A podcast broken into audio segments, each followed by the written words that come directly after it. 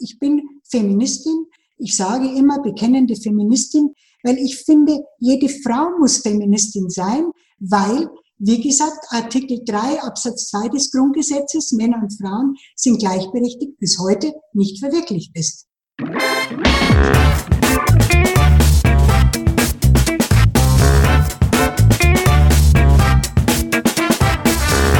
Heiße euch super herzlich willkommen zum Her Money Talk, dem Geld- und Karriere-Podcast für Frauen. Heute spreche ich mit der von mir sehr geschätzten Helma Sick. Sie gilt als die Grand Dame für Frauen und Geld. Sie ist eine bekannte und sehr gefragte Finanzexpertin, eine sehr viel beschäftigte Rednerin. Seit über 30 Jahren äh, berät sie in ihrer Finanzberatungsfirma Frau und Geld primär Frauen in Finanzfragen. Sie ist auch sehr bekannt aus der Brigitte. Dort ist sie langjährige Kolumnistin. Sie hat aber auch mehrere Bücher geschrieben. Das bekannteste für unsere Hörerinnen ist sicherlich das Buch mit dem Titel Ein Mann ist keine Altersvorsorge.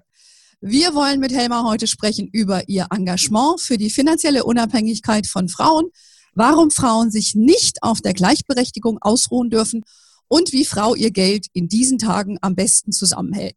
Zunächst mal, liebe Helma, ganz, ganz herzliches Willkommen. Super schön, dass du da bist. Ich freue mich auch. Danke, Anne, für die Einladung. Das ist ja nicht so ganz einfach. Du bist eine super beschäftigte Frau. Von daher weiß ich das sehr zu schätzen, äh, dass du dir heute etwas Zeit für uns nimmst und dein, dein großes Wissen und deine große Empathie für dein Thema heute mit uns zu teilen. Ähm, lass uns gleich mal mit, deinem, mit dem Satz anfangen, den ich eben zitiert habe. Ein Mann ist keine Altersvorsorge der Satz, den du ja da geprägt hast mit deinem Buch, der ist ja legendär. Und der Satz ist ja heute auch bei dir Programm. Du, du bist ja an einem kleinen Ort in Niederbayern aufgewachsen und hast ja zunächst als Sekretärin gearbeitet, später geheiratet und äh, bist Mutter eines erwachsenen Sohns.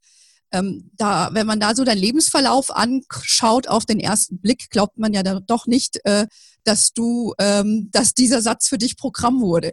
Was gab dir denn jetzt eigentlich den Impuls, ähm, dich frei zu schwimmen von dem für dich damals so vorgezeichneten Weg? Ja, nun muss ich äh, vorausschicken, äh, ich bin ja aus einer Generation, wo es ganz klar war, dass es für ein Mädchen nur einen Lebensweg gibt, nämlich ganz schnell heiraten, damit ist man dann nicht versorgt.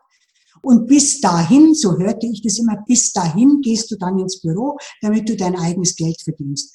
Und das hat mich schon immer geärgert, dass, dass das so klar vorgezeichnet sein sollte zumal ich in dem kleinen Ort, ähm, ich habe immer gern Leute beobachtet und habe in dem kleinen Ort eben gesehen, dass es eine ganze Reihe von äh, Ehepaaren äh, gab, die nicht glücklich miteinander waren, wo die Frauen aber auch nicht gehen konnten, weil sie weder einen Beruf noch eigenes Geld hatten. Und das hat mich, mich sehr früh schon sehr nachdenklich gemacht. Das war in meinem Leben der erste Mosaikstein. Das kam dann später, da kommen wir noch drauf, noch ein paar andere dazu, die mich dann zu dem gebracht haben, was ich heute mache. Aber ich habe eben angefangen, Sekretärin, wollte aber dann ähm, auch da Karriere machen und habe es dann in einem großen Konzern bis zur Vorstandssekretärin gebracht. Aber auch das hat mir nicht gereicht. Vorausschicken muss ich, dass meine Mutter immer gesagt hat, du bist nichts, du kannst nichts, was soll aus dir plus werden? Sie mochte mich nicht und zwar wahrscheinlich von Geburt an. Das war hart, aber äh, mich hat dieses Du bist nichts, du kannst nichts, hat mich auch äh, beflügelt irgendwo, nämlich ähm, ich hatte, ich entwickelte eine Wut und zwar eine konstruktive Wut, keine zerstörerische Wut, sondern eine Wut, in der ich mir immer sagte, euch zeige ich's, ich werde euch beweisen, dass das nicht stimmt, was ihr da sagt. Und irgendwie kriege ich das hin und es hat ja auch geklappt. Also Wut kann auch was sehr konstruktives, Gutes sein, wenn man sie richtig einsetzt. Hm, ja, und das ist dir ja gelungen. Das heißt, äh, ja. äh, du hast jetzt erstmal das gemacht, was man von dir erwartet hat, hattest da wahrscheinlich als junge Frau auch weniger Ausweichmöglichkeiten. Aber ich sag mal, du hast ja erstmal angefangen äh, und, und hast deinen vorgezeichneten Weg, bist du so gegangen und hast dich dann aber doch äh, freigeschwommen. Mhm. Ähm, ähm, wie wie, wie kam es denn dazu? Weil äh, du, du warst ja erst äh, Vorstandssekretärin und bist es ja nicht geblieben. Du hast ja dann noch äh, im Studium auch drauf gesettelt und äh, das ist ja dann schon ein großer, ein großer Schritt wieder. Äh, dazwischen, äh, dazwischen war ja noch einiges anderes. Also mir, mir passte das dann mit der Vorstandssekretärin irgendwann nicht mehr. Und da, ich hatte dann erfahren, dass die Stadt München ein Haus für misshandelte Frauen äh, eröffnen will. Also ein ziemlich großes Haus. Das war ja damals diese Thematik. Gewalt in der Ehe war relativ neu. Es gab es immer schon, aber gewusst hat man es nicht. Und ich hörte das und ich wusste so, da will ich arbeiten. Ich will da kaufmännische Geschäftsführerin werden und habe mich beim Sozialreferat beworben, bin da hingegangen hatte eigentlich gar keine Voraussetzung außer einem ganz großen Engagement und habe gesagt, ich habe eben auch eigene Gewalterfahrung, nicht in einer Ehe, sondern mit einem Elternteil, also mit meiner Mutter. Und mich interessiert das sehr. Ich kann gut mit Zahlen umgehen, ich kann sehr gut organisieren. So ein großes Haus braucht jemanden, der sich um Organisation und Finanzen kümmert.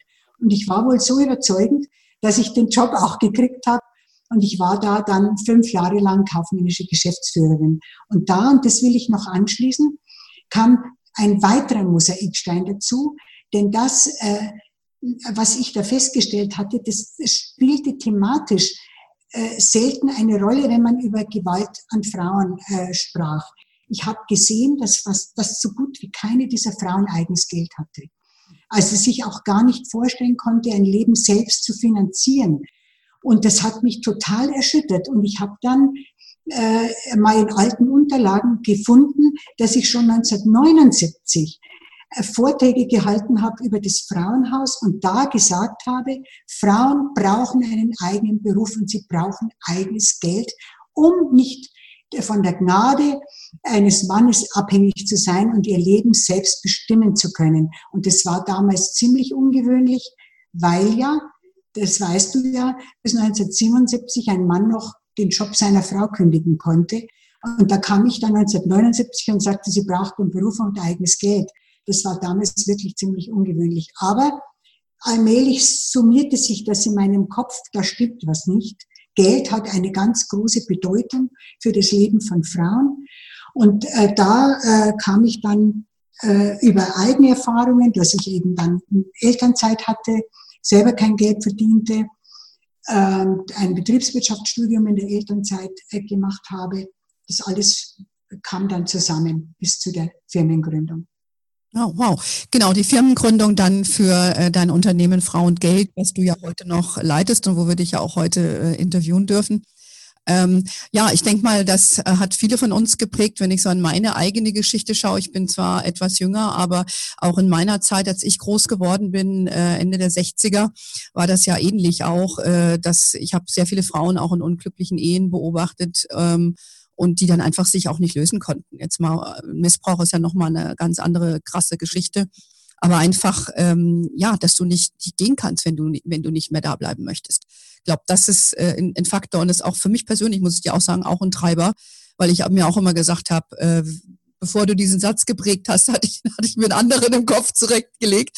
Aber so dieses, dieses, nee, das, ich möchte schon das so machen, wie ich möchte, mhm. äh, was du ja auch gemacht hast. Äh, das finde ich ist auch für mich immer persönlich auch immer wieder ein, ein wichtiger Treiber.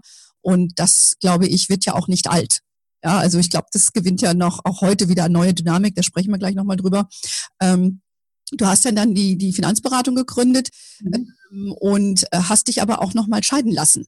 Das, äh, wenn ich mich recht entsinne, du hast ja in einem deiner Bücher das auch äh, beschrieben mit 60, wenn ich das richtig gelesen habe das ist ja dann schon nochmal auch nochmal ein großer Schritt zu sagen, ich trenne mich auch in so einem fortgeschrittenen Alter. Wie, wie war das für dich? Und woher nimmst du die Kraft, um das auch alles ja. zu machen? Naja, also ich, ich war äh, immer der Ansicht, dass es wichtig ist, das zu tun, was man unbedingt tun muss. Wir hatten uns in der langen Ehe, ich war ja 30 Jahre mit meinem Mann zusammen, total auseinanderentwickelt. Ja. Ihm gefiel auch nicht, äh, dass ich so viel Erfolg hatte mittlerweile. Meine Firma florierte, die kam, ersten Bücher kamen, Brigitte-Kolumnen.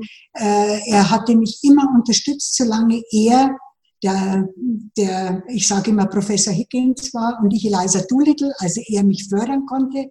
Als ich dann äh, selber ziemlich viel Erfolg hatte, da drehte sich das Blatt und es wurde sehr unangenehm und mir gefiel das überhaupt nicht mehr. Ich litt darunter und dann dachte ich mir lieber mit 60 als mit 70. Mit 60 habe ich noch ein Leben vor mir, äh, drum lieber jetzt. Es war hart, aber äh, ich bin, ich kann es wirklich sagen, äh, aufgeblüht, äh, als ich diesen Schritt vollzogen hatte, weil diese ewige Nörgelei aufhörte, dieses ewige Rumkritisieren. Ich habe später in einer Studie gelesen, dass viele Männer, wenn ihnen der Erfolg ihrer Partnerin über den Kopf wächst, äh, dann äh, sich nicht auseinandersetzen damit, sondern immer rumkritisieren. Also ihre Wut, ihre Aggression über äh, runtersetzen, äh, kritisieren, immer irgendwas bemängeln, ausleben. Und das wollte ich nicht. Und als das aufgehört hatte, wurde ich, also ich wurde gesünder, ich sah anders aus, also mein Leben wurde wirklich richtig gut. Also es ist nie zu spät, das ist auch ein Motto in meinem Leben. Ja, das ist ja ein ganz wichtiger Faktor, den du ansprichst. Ähm, Geld in der Liebe ist ja ein, ein, großes Thema, auch wird bei Hermanni auch immer wieder sehr gerne behandelt. Ähm, würdest du sagen, dass das heute immer noch äh, so ist oder beobachtest du das auch in deiner Praxis, dass Paare heiraten oder kommen zusammen und äh, sie sind so en pari. Ne? Der eine hat einen Job, der andere hat einen Job. Vielleicht verdienen sie sogar ähnlich.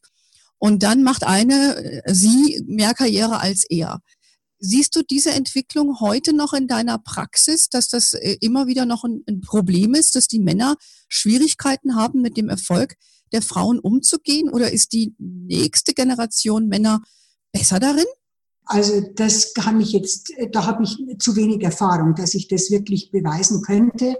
Ich glaube äh, nicht, dass das bei allen Männern der Fall ist. Also ich kenne auch Männer, die sehr glücklich sind mit einer höchst erfolgreichen Frau und sie immer noch unterstützen. Aber es gibt viele, viele andere, das weiß ich schon. Also diese My Fair Lady Geschichte mit Professor Higgins und Eliza Doolittle, das gefällt schon vielen Männern, wenn die Frau einfach von ihm gefördert werden muss und äh, er der Größere ist oder der Bessere oder der mit der besseren Ausbildung. Aber wenn äh, du äh, sagtest, glaube ich auch, äh, ob die Frauen heute, ob es zwischen Männern und Frauen heute immer noch ein Problem gibt, vielleicht auch mit Geld oder so.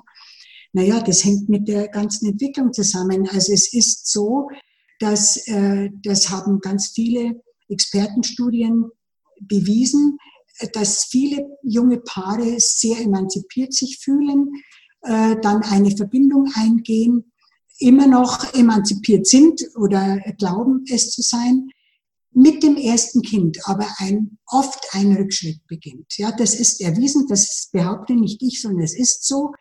Und das hat wieder gesellschaftliche Gründe. Meistens verdienen Männer mehr. Also überlegen die beiden, ja, was ist sinnvoll? Es ist sinnvoller, wenn sie zu Hause bleibt. Und dieser Teufelskreis, der ist nicht mehr zu beenden, wenn der mal angefangen hat. Ja, denn dann bleibt sie zu Hause, dann bleibt sie länger zu Hause, es kommt dann ein zweites Kind, Sie findet den Einstieg in den Beruf nicht mehr. Es ist ja kein, äh, es ist ja bekannt, dass 70 Prozent der berufstätigen Mütter Teilzeit arbeiten und zwar viel zu lang. Sie arbeiten Teilzeit, Studie des Bundesfamilienministeriums, bis die, wenn die Kinder schon 17 sind oder sogar noch älter. Es gibt viele Teilzeitbeschäftigte Frauen, die sagen, ich will weiter Teilzeit arbeiten bis zur Rente. Ja, aber nicht die Folgen bedenken. Ich sage immer, liebe Frauen, ihr könnt machen, was ihr wollt, aber ihr müsst die Folgen aus eurem Handeln kennen. Dann handelt ihr vielleicht anders. Warum kommen denn immer in, in Fernsehberichten diese armen alten Frauen, die so wenig Rente haben? Wenn man genau hinschaut, haben sie entweder lange Jahre gar nicht gearbeitet oder im Minijob oder in Teilzeit.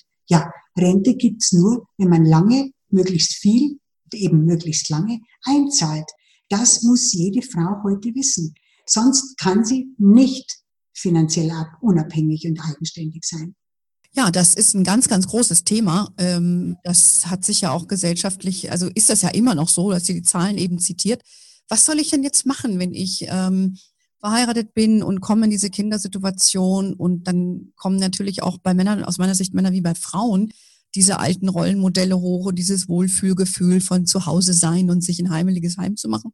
Wie, wie, wie soll ich das jetzt angehen, wenn ich mich jetzt persönlich entscheide, ich möchte eher jetzt mich auf die Kindererziehung mal eine Weile konzentrieren? Wie kann ich das mit dem Geld aus deiner Sicht lösen? Was, was schlägst du da deinen Kundinnen, die dann sicherlich auch zu dir kommen, da eigentlich vor? Also es ist ja sehr verständlich, äh, wenn jemand sagt, äh, wir haben jetzt ein Kind und ich möchte mich gern die erste Zeit selber drum kümmern. Das ist ja auch was Wunderschönes. Das ist ganz wichtig. Äh, ich äh, bin absolut der Meinung, dass es nicht möglich ist, mit einem ganz kleinen Kind zwei Vollzeitbeschäftigte Eltern zu, Elternteile zu haben. Also einer muss zurückstecken. Ich würde mir wünschen, dass beide zurückstecken, dass sich beide die Elternzeit teilen. Äh, ein Jahr sie, ein Jahr äh, sie zu Hause bleibt, ein Jahr er zu Hause bleibt. Mit zwei Jahren gehen viele Kinder in den Kindergarten, in die Kindertagesstätte äh, oder äh, sie teilen sich noch ein weiteres Jahr, dann wäre das hälftig aufgeteilt und nicht, und nicht eine, also sie müsste langfristig unter den Folgen leiden. Denn das ist wirklich so, äh, wenn Frauen lange zu Hause bleiben, lange Teilzeit arbeiten, sie finden in ihren erlernten Beruf oft nicht mehr wirklich zurück, nicht mehr in eine gut bezahlte, interessante Stelle. Das muss man wissen und das ist, das ist wirklich schade. Ja, und wenn, wenn es jetzt gibt ja auch viele Frauen, die sagen, sie möchten auch gar nicht mehr arbeiten, ja. Ähm, und was würdest du denen dann empfehlen? Ja, dann kann ich nur sagen, ihr, ihr, ich kann den Wunsch zwar nicht verstehen, das muss ich ganz ehrlich sagen, weil ich Arbeit als etwas ganz Wesentliches im Leben ansehe und weil ich dagegen bin, dass wir Frauen uns immer nur über unser Mutterdasein äh, ähm, identifizieren und äh, äh, definieren. Ich denke, alle Frauen haben Ziele und Wünsche und Talente und die sollten sie sich erfüllen können. Aber gut, das ist jetzt eine andere Geschichte. Wenn das jemand wirklich will, dann muss sie mit ihrem Partner einen Ehevertrag abschließen. Sie muss sich über einen Ehevertrag absichern. Was ist, wenn unser Lebensmodell, sprich die Ehe, scheitert? Denn sie bekommt keinen Lebens, es gibt keinen lebenslangen Unterhalt mehr. Und das Interessante und gleichzeitig äh, Unglaubliche ist, dass diese Änderung des Unterhaltsrechts, die vor zwölf Jahren passierte, äh, viele Frauen überhaupt nicht wissen. Also da ist ein Verdrängungsprozess im Gange, den ich nicht mehr tolerieren kann. Ich finde, das sind ganz wesentliche Dinge in einem Leben. Früher gab es den lebenslangen Unterhalt. Ich finde es richtig, diesen abzuschaffen, weil ich es auch unwürdig finde, ein Leben lang von einem Mann finanziell abhängig zu sein, von dem ich mich vielleicht vor 30 Jahren schon getrennt habe. Und das, äh, der Gesetzgeber ist eben auch der Meinung mit der Änderung des Unterhaltsrechts gewesen, jeder ist, jede und jeder ist für ihren oder seinen Lebensunterhalt selbst verantwortlich, muss sich selber auch während der Ehe schon drum kümmern. Drum Ehevertrag, denn wenn dieses Modell, also traditionelle Ehe, sie arbeitet nicht, er arbeitet, scheitert, kann man nicht den Staat in Anspruch nehmen. Ich finde, das ist eine rein private und nicht unbedingt nötige Entscheidung. Also muss man selbst und privat vorsorgen. Und das geht dann über einen Ehevertrag geht dann natürlich auch nur, wenn der Mann genügend verdient, um äh, zwei Haushalte finanzieren zu können, falls das scheitert. Das haben ja auch nicht alle. Es haben, verdienen ja nicht alle so viel, dass das möglich ist. Ja. Hm. Ja, also das äh, glaube ich ist auch die beste Lösung, äh, dass man es über einen Ehevertrag macht und dann einen Ausgleich irgendwie festlegt, wo die Zeiten äh, noch gut sind. Ähm, ich finde auch immer, dass es eine große Belastung ist auch für Männer. Ja. Karriere ausschließlich an ihnen lastet. Wir ja. wissen alle, wie die Welt heute ist und wie Konzerne funktionieren. Mhm.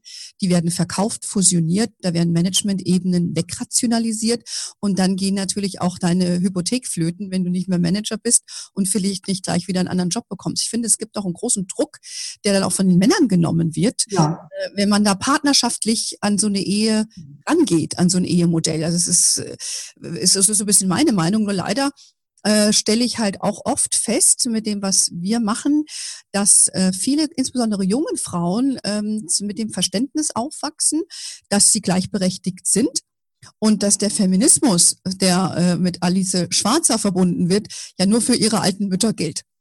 Und äh, du hast es ja gerade wieder bestätigt, also das, äh, das, das ist nicht so oder, oder äh, das, äh, da, entschuldige, dass ich dich unterbreche, weil da muss, das regt mich immer auf, ja, äh, wenn junge Frauen sowas sagen, äh, unter, unter Bedingungen aufwachsen, die ich mir damals in meiner Jugend nur hätte träumen können, ja, und dann aber glauben, dass alle Frauen und Männer gleichberechtigt sind. Das stimmt eben nicht. Das steht zwar so im Grundgesetz, Männer und Frauen sind gleichberechtigt, aber es ist leider immer noch nicht erfüllt. Warum verdienen denn Frauen in vielen Berufen weniger? Warum sind Frauen äh, Berufe, in denen sich überwiegend Frauen bewegen, ja, schlechter angesehen und schlechter bezahlt als Männerberufe? Warum ist ein technischer Beruf mehr wert als ein Beruf, in dem ich mich um Menschen kümmere? Also das äh, stimmt hinten und vorne nicht. Und äh, äh, ich, mich ärgert das, wenn junge Frauen nicht sehen, dass es heute noch nicht unbedingt, äh, dass heute noch nicht äh, Emanzipation und Gleichberechtigung wirklich ver wir verwirklicht ist, dass man noch eine ganze Menge tun muss dazu. Und statt dass ihre dazu beitragen, sich gegen Feminismus aussprechen. Ich bin Feministin.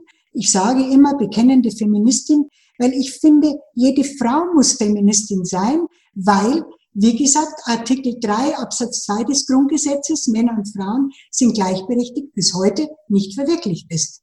Und da kann ich doch nicht die Augen davor verschließen, selbst wenn es mir vielleicht persönlich gelungen ist, ja, ein gleichberechtigtes Leben mit einem Partner zu führen. Aber ich fürchte, das ist in vielen Fällen überhaupt nicht der Fall. Und manche machen sich das nur nicht bewusst. Das ist doch jetzt wieder zu sehen mit Homeoffice und so. Ich weiß, da kommen wir, vielleicht noch dazu. In, in ganz vielen Fällen, wenn ein Paar sich zusammentut und äh, sich Kinder wünscht, fallen die in ganz automatisch in alte Rollenbilder zurück und das tut mir wirklich richtig weh.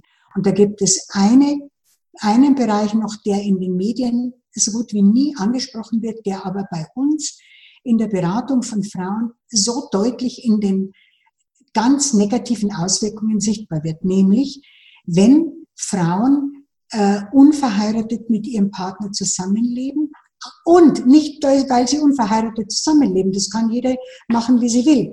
Aber es ist dann kritisch, wenn sie wiederum lange wegen der Familie aus dem Beruf aussteigt. Sie hat nicht einmal die minimale Absicherung, die man als Ehefrau noch hat. Sie hat gar nichts. Und wenn es kein Testament gibt und der vor ihr stirbt, dann erbt sie nicht mal was, wenn er, wenn Vermögen da ist. Ich hatte gerade so einen Fall, äh, der mich also wirklich rasend gemacht hat. Äh, eine Frau, die vor 20 Jahren bei mir zur Beratung war, wenig Geld verdiente, aber mit einem sehr reichen Mann zusammenlebte, auch nicht äh, unbedingt arbeiten wollte. Es hat ja alles immer gereicht und ich habe ihr damals schon gesagt, Sie müssen mit Ihrem Partner sprechen. Es muss ein Vertrag her, ein Partnerschaftsvertrag. Sie waren nicht verheiratet. Es muss für Ihre Altersvorsorge gesorgt sein und es muss ein Testament her. Jetzt nach 20 Jahren kam sie wieder. Es, sie musste gestehen, dass sie nichts von dem, was sie ihr geraten hatte, verwirklicht hat. Jetzt ist aber der Mann gestorben. Und weil sie nichts gemacht hat, hat der Sohn aus erster Ehe das gesamte Vermögen geerbt und sie steht mit Mitte 50 da, hat nichts hat kaum Rente, hat kein Geld und weiß nicht, wovon sie leben soll. Und da muss ich sagen, da kann ich ganz drastisch sagen, dass das fahrlässig war. Ja, wenn ich so ein Lebensmodell mir wähle, dann muss ich alles tun, um mich abzusichern. Ja, ich kann nicht, ja, die wird jetzt vom Grundgesetz, äh, Grundgesetz, mein Gott, was rede ich denn? Von der Grundsicherung natürlich äh, leben müssen. Also sie muss staatliche Hilfe beanspruchen, obwohl sie 20 Jahre mit einem reich, schwerreichen Mann zusammengelebt hat. Da stimmt doch irgendwas nicht. Und warum machen Frauen das? Ja, das ist eine sehr gute Frage. Ich erlebe das auch bei jüngeren Frauen, die jetzt dann heiraten, Kinder bekommen. Und dass das irgendwie eine Hemmschwelle ist, wenn die Frauen merken, wir soll, so doof sind die Frauen ja nicht. Sie wissen schon, es ist ein Problem aber sie scheuen davor dieses Gespräch. Und das habe ich auch schon mehrfach gehört, dass das dann sehr emotional wird auch, weil die Männer dann teilweise sagen, ja, Moment mal, vertraust du mir nicht? Ähm, und wir lieben uns doch. Und du denkst jetzt am Anfang schon ans Ende. Und äh, das sind junge Männer ja, und junge Frauen. Und äh, da rede ich auch teilweise mit Frauen aus der Finanzbranche drüber, also die ja eh äh, um die Thematik wissen. Und das fällt insgesamt schwer. Also an dieser Hemmschwelle äh, müssen wir noch arbeiten und, und äh, uns auch dafür uns selber einsetzen. Und da braucht es natürlich solche Frauen wie du, äh, die dann ein Vorbild sind und andere da ein bisschen helfen können. Ähm, es gibt aber sicherlich auch noch andere Beispiele aus der Vergangenheit. Ich, ich würde gerne noch mal, bevor wir noch mal auf die aktuelle Situation kommen, noch mal ein Stück zurückgehen, weil du hast ja bei einer Veranstaltung von mir, wo, wo, wo du äh, einen Vortrag gehalten hast vor zwei Jahren, mhm. da kriege ich heute noch äh, Gänsehaut, wenn ich dran denke. Das hat ja nicht nur mich mega beeindruckt, sondern die 250 anwesenden äh, Frauen und ein paar Männer, die haben ja Standing Ovations äh, gegeben für deinen Vortrag. Da ging es ja darum, dass Frauen in der Vergangenheit immer vom Geld ferngehalten mhm, wurden. Ja. Wir haben mal schön aufbereitet. Jetzt haben wir natürlich nicht Zeit, darüber zu reden, über alle Beispiele. Aber vielleicht hast du so ein, zwei prägnante Beispiele, vielleicht auch eine Erklärung ist, warum das so tief verwurzelt ist in uns. Ja, nein, äh, mich hat einfach, das will ich noch sagen, wie ich zu dem Vortrag kam, denn diesen Vortrag in der Art, den gibt's nirgendwo. Ich, mich hat einfach mal interessiert, warum haben Frauen immer weniger Geld? Warum werden sie schlechter bezahlt? Frauen sind nicht dümmer, Frauen sind nicht fauler. Woher kommt das denn? Und ich habe dann angefangen zu recherchieren und je mehr ich recherchierte, es gibt wenig Literatur dazu, desto mehr äh, musste ich Kopf schütteln und, und, und mir lief es kalt über den Rücken. So entsetzt war ich, was da alles passiert ist, über Jahrhunderte. Denn man muss halt wissen, die Privilegierten, in dem Fall waren das immer die Männer, die wissen ja, was Geld für eine Bedeutung hat, ja. Geld, mit, wer Geld hat, kann es zu Macht und Einfluss bringen, der hat materielle Sicherheit und hat Unabhängigkeit. Es hat immer nur Männer gegeben, die Handel getrieben haben und Geschäfte finanziert. Frauen hatten sich zwar um das kleine Geld gekümmert und haben da wunderbar ganze Familien durch schwere Zeiten gebracht, aber eben immer Geld, das nur zum Lebensunterhalt nötig war. Nicht mit Geld wieder Geschäfte machen und wieder Geld verdienen.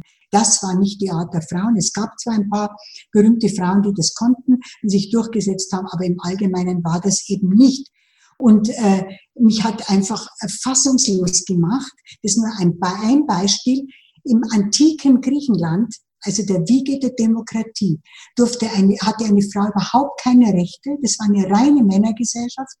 Eine Frau war immer äh, dem Mann unterstellt und wenn es den Mann nicht mehr gab, dann dem Sohn oder dem Staat. Sie durfte nicht eigenständig handeln und sie durfte nicht mehr besitzen, als der Wert einer Schüssel Gerste war. Das muss man sich mal vorstellen. Also da, da packt es mich vor Grausen. Wie, wie, wie, wie ging man da mit Frauen um. Und das ging leider noch bis in die Mitte des 20. Jahrhunderts. Bei uns zwar nicht ganz so drastisch wie im antiken Griechenland, aber wenn man jetzt einmal, ich habe es mir aufgeschrieben, dass ich es ja nicht äh, vergesse, dass bis 1958 eine Frau nicht geschäftsfähig war. Also es muss, sie war äh, eben, das musste der Mann mach alles machen, Geschäfte musste ihr Mann abschließen. Das muss man sich mal vorstellen. Wir Frauen waren, waren und sind die Hälfte der Menschheit. Wie, wie kam es denn, dass wir die Hälfte der Menschheit so behandelt werden? Dass 1962 erst eine Frau ein eigenes Bankkonto eröffnen konnte. Unvorstellbar. Sie konnte das nicht. Und dass äh, 1969 ähm, musste sie noch die Zustimmung ihres Gatten einholen, wenn sie berufstätig werden wollte. Noch 77 durfte er noch den Job kündigen, wenn er mit ihrer Haushaltsführung nicht, nicht einverstanden war. Also ich, äh, das gibt es doch einfach gar nicht, ja. Die Hälfte der Menschheit. Und da kann man schon einmal fragen, warum haben wir uns das alles gefallen lassen? Warum hat uns, äh, waren wir immer damit einverstanden, dass uns so eine unwürdige Rolle zugeschrieben wird? Das ist die Frage, die wir heute nicht beantworten können, Anne. Aber die müssen wir uns einmal stellen. Und darum könnten wir Frauen froh sein, dass wir heute so viele Möglichkeiten haben. Und es kümmert mich sehr, bekümmert mich sehr, wenn Frauen diese Möglichkeiten noch nicht immer nutzen, sondern wieder mit der ganz traditionellen Rolle zufrieden sind und das ganz großartig finden und nicht bedenken, in welche Situation sie sich bringen, falls ihr Lebensmodell scheitert.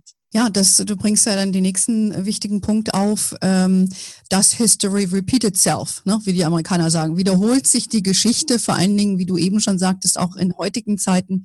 Äh, Stichwort, äh, die Frauen arbeiten heute mehr Home, äh, machen mehr Home als Office. Diese mhm. Frage, das äh, ging ja auch durch die Presse.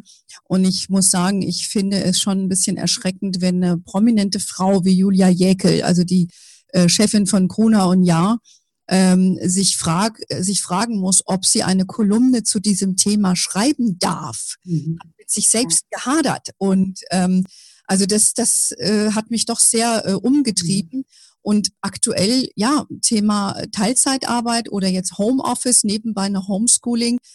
Hat sich da was verändert oder glaubst du, dass wir Frauen gestärkter rausgehen aus dieser Corona-Krise oder dass es eher eine Rolle rückwärts gibt wieder? aus verschiedenen Gründen? Also wir könnten in, äh, auf einem bestimmten Feld gestärkt aus der Krise herausgehen. Das beobachte ich so. Also es ist ja nicht verständlich, dass zum Beispiel soziale Berufe so schlecht bezahlt sind. Und es ist in meiner Meinung nach, liegt der Grund darin, dass ja äh, eine Frau, äh, dass ja immer es so war, dass Mütter, äh, dass Mütter die waren, die am besten ihre Kinder erzogen haben und am besten die Alten gepflegt und dass das immer ihre Aufgabe war. Und dazu brauchte man nie eine Ausbildung, das konnte man einfach, weil man das Kind liebte und weil man die Alten geehrt hat. Unglaublich, ja, eigentlich, dass man zu allem Möglichen eine Berechtigung, einen Führerschein und sonst was braucht, aber nicht um Kinder zu erziehen. Wenn es also immer so war, dass eine Mutter nur aus Liebe immer ein Kind gut erziehen konnte und Alte gut pflegen konnte, warum soll man dann Leute gut bezahlen, die das machen? Ja, es ist also anscheinend gar nichts Besonderes, was die machen, wenn eine Frau ohne jede Ausbildung das immer machen konnte. Da liegt schon der große Denkfehler und da war der große politische Irrtum, dass man das äh, nach der, äh, nach der Teilung Deutschland, äh, dass man bewusst im Westen die traditionelle Familie so gestärkt hat. Mutter bleibt zu Hause und Vater geht arbeiten. Und das hinkt uns bis heute noch nach.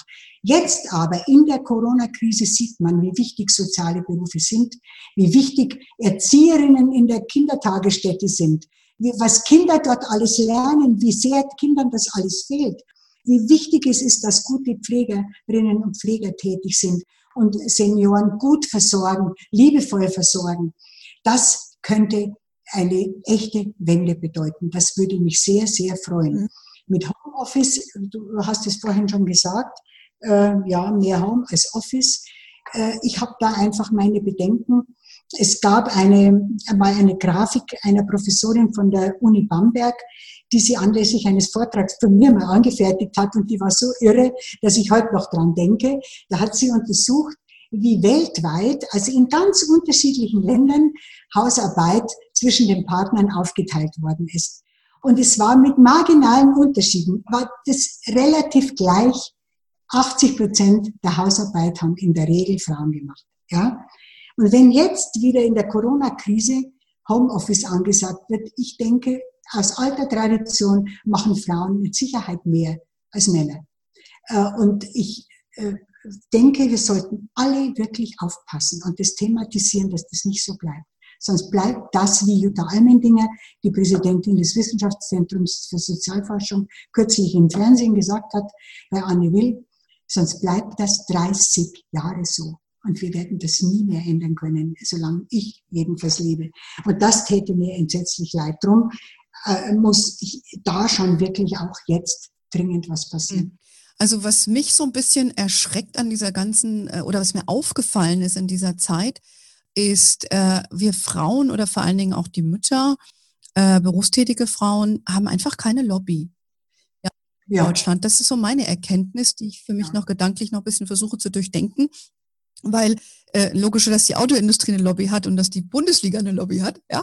Aber wir werden einfach nicht gehört. Und äh, das sollten wir auch mal äh, bei einer anderen, zu einer anderen Zeit vielleicht über ein Glas Wein mal drüber nachdenken, was man da machen kann, weil das finde ich schon sehr traurig. Ähm, ähm, vielleicht mhm. sollte man auch nochmal an dieser Stelle sagen, äh, das, was, was ich jetzt auch mache oder äh, das, was wir machen, richtet sich ja nicht per se gegen Männer.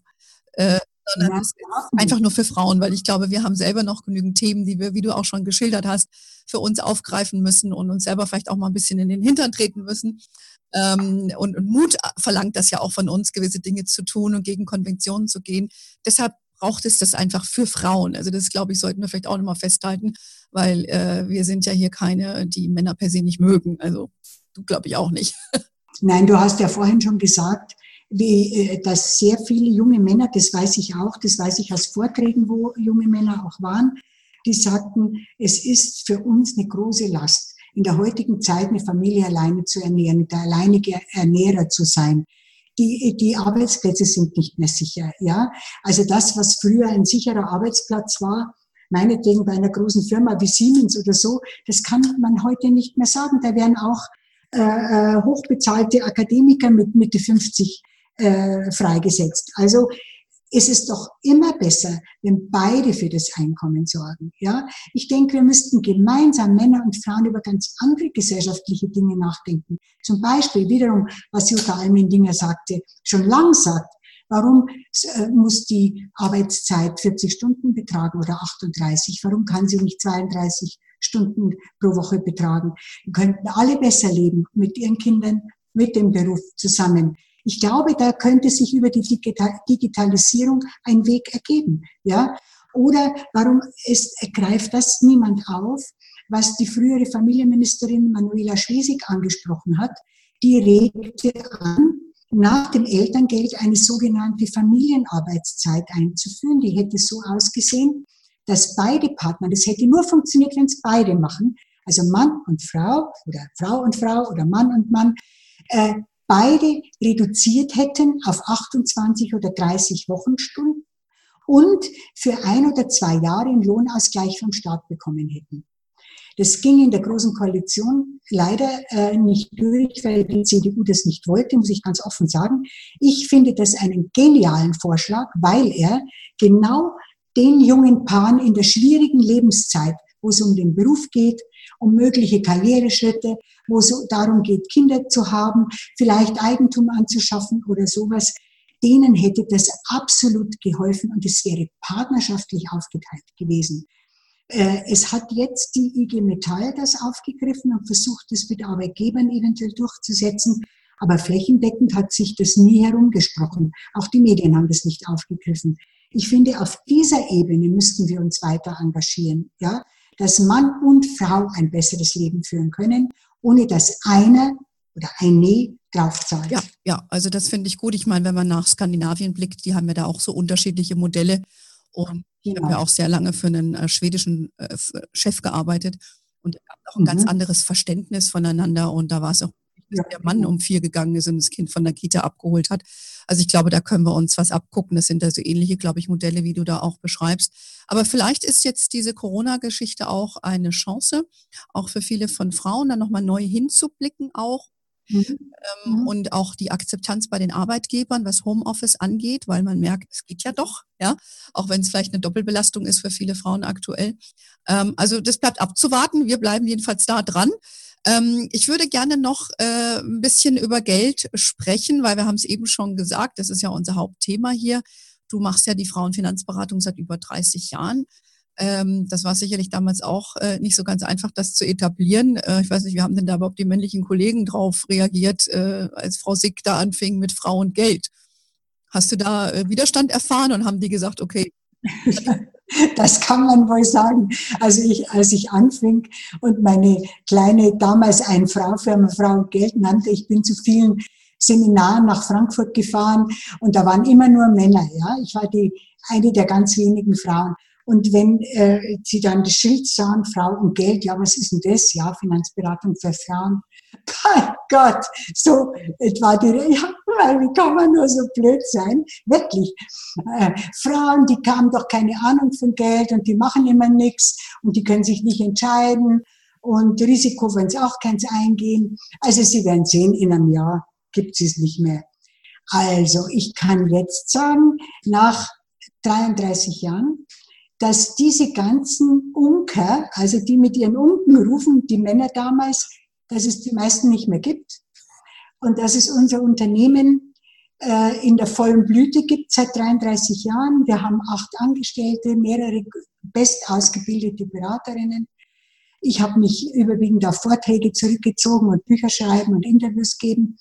Äh, weil ich ja nicht mehr die Jüngste bin. Aber das befriedigt mich enorm, dass alle die, die gesagt haben, das kann nicht funktionieren, also mit Frauen Geschäfte machen, das geht alles gar nicht. Also Physik, da haben sie sich was im Kopf gesetzt.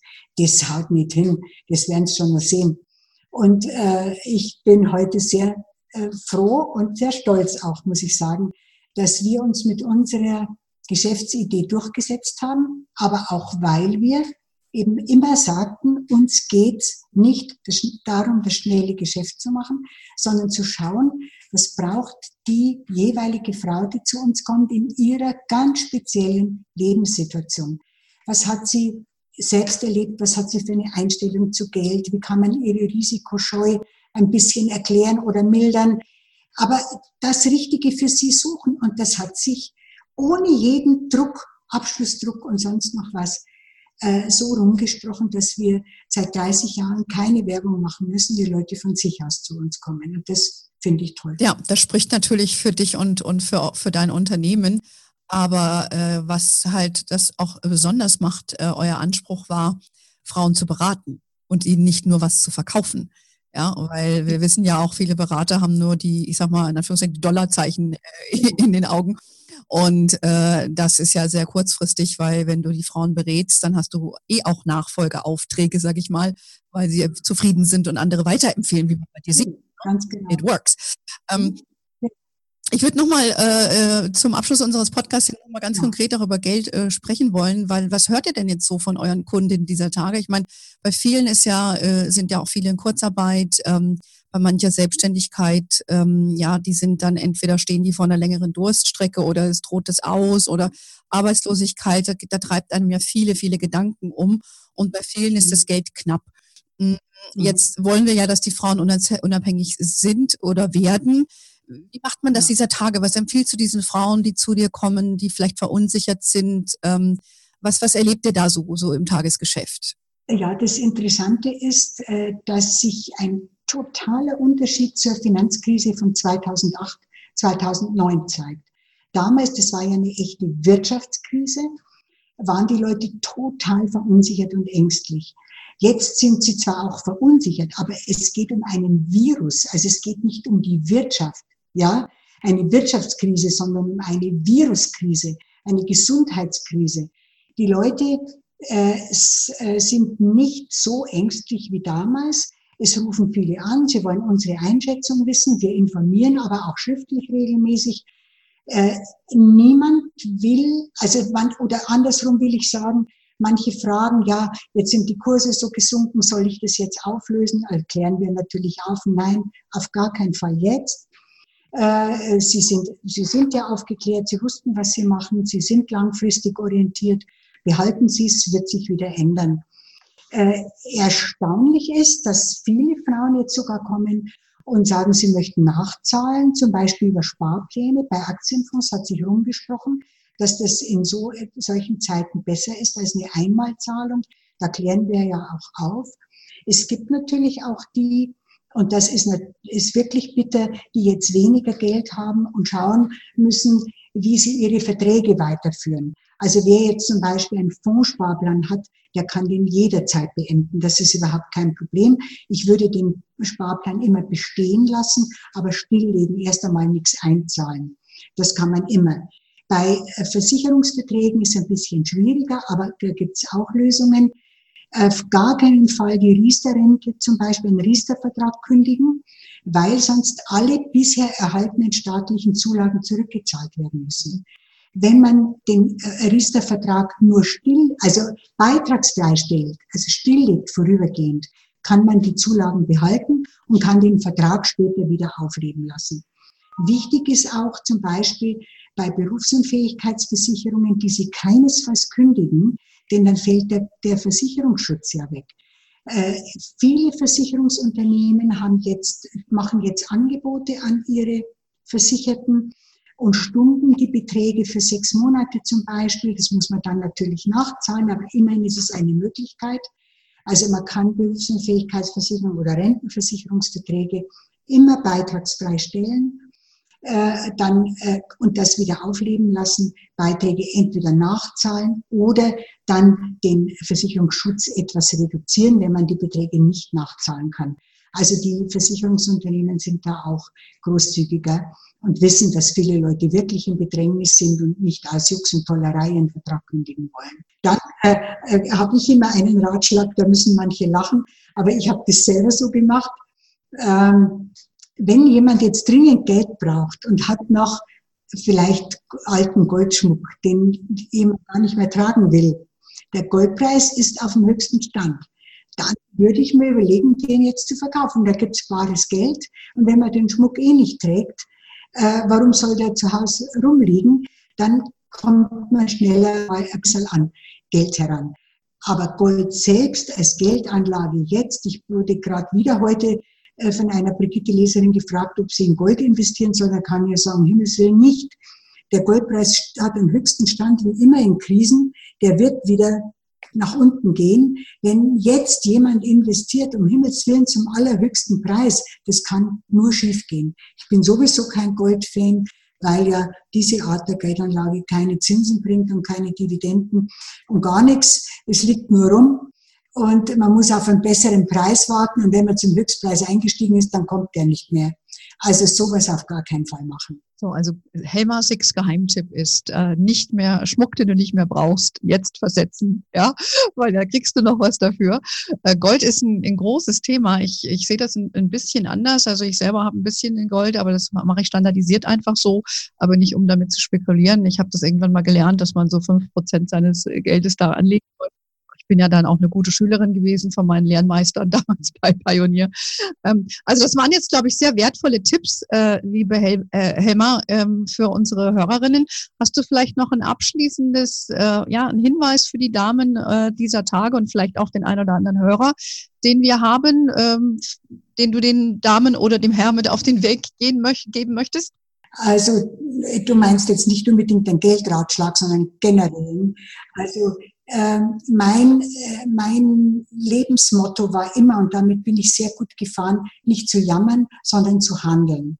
Wenn mir etwas, wenn etwas schiefgegangen ist, dann habe ich mich an den Rat einer ganz weisen Frau erinnert, die den, mir den mal gegeben hat, sagt, wenn etwas schief ging, dann überlegen Sie, Sie können die anderen nicht ändern. Sie können nur sich ändern.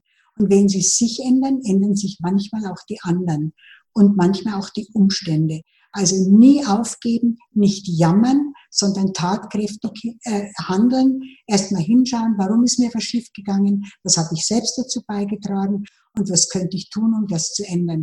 Das ist, glaube ich, das Beste, was ich allen raten kann. Ich bin damit jetzt viele, viele Jahrzehnte. Und dass du sehr glücklich bist, das sieht man und hört man dir auch an. Und äh, getreu dem Stichwort Krönchen richten, aufstehen, weitergehen, so ist es. Zusammenfassen.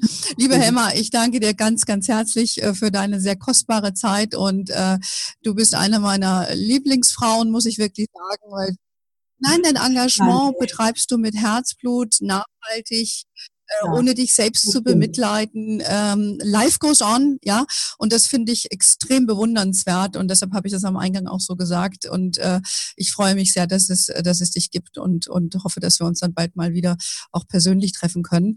Äh, und äh, in diesem Sinne würde ich unseren Hörerinnen auch danken fürs Einschalten. Danke dir, lieber Helmer, nochmal für deine Zeit. Ähm, wer äh, den Podcast noch nicht abonniert hat, kann das gerne tun über Spotify und iTunes. Äh, Anregungen immer wieder gerne über unsere Homepage beziehungsweise E-Mail kontakt at hermoney.de. Wir sind aber auch über Instagram, Facebook oder LinkedIn für euch da. In diesem Sinne, äh, stay strong everybody und bis bald. Ciao.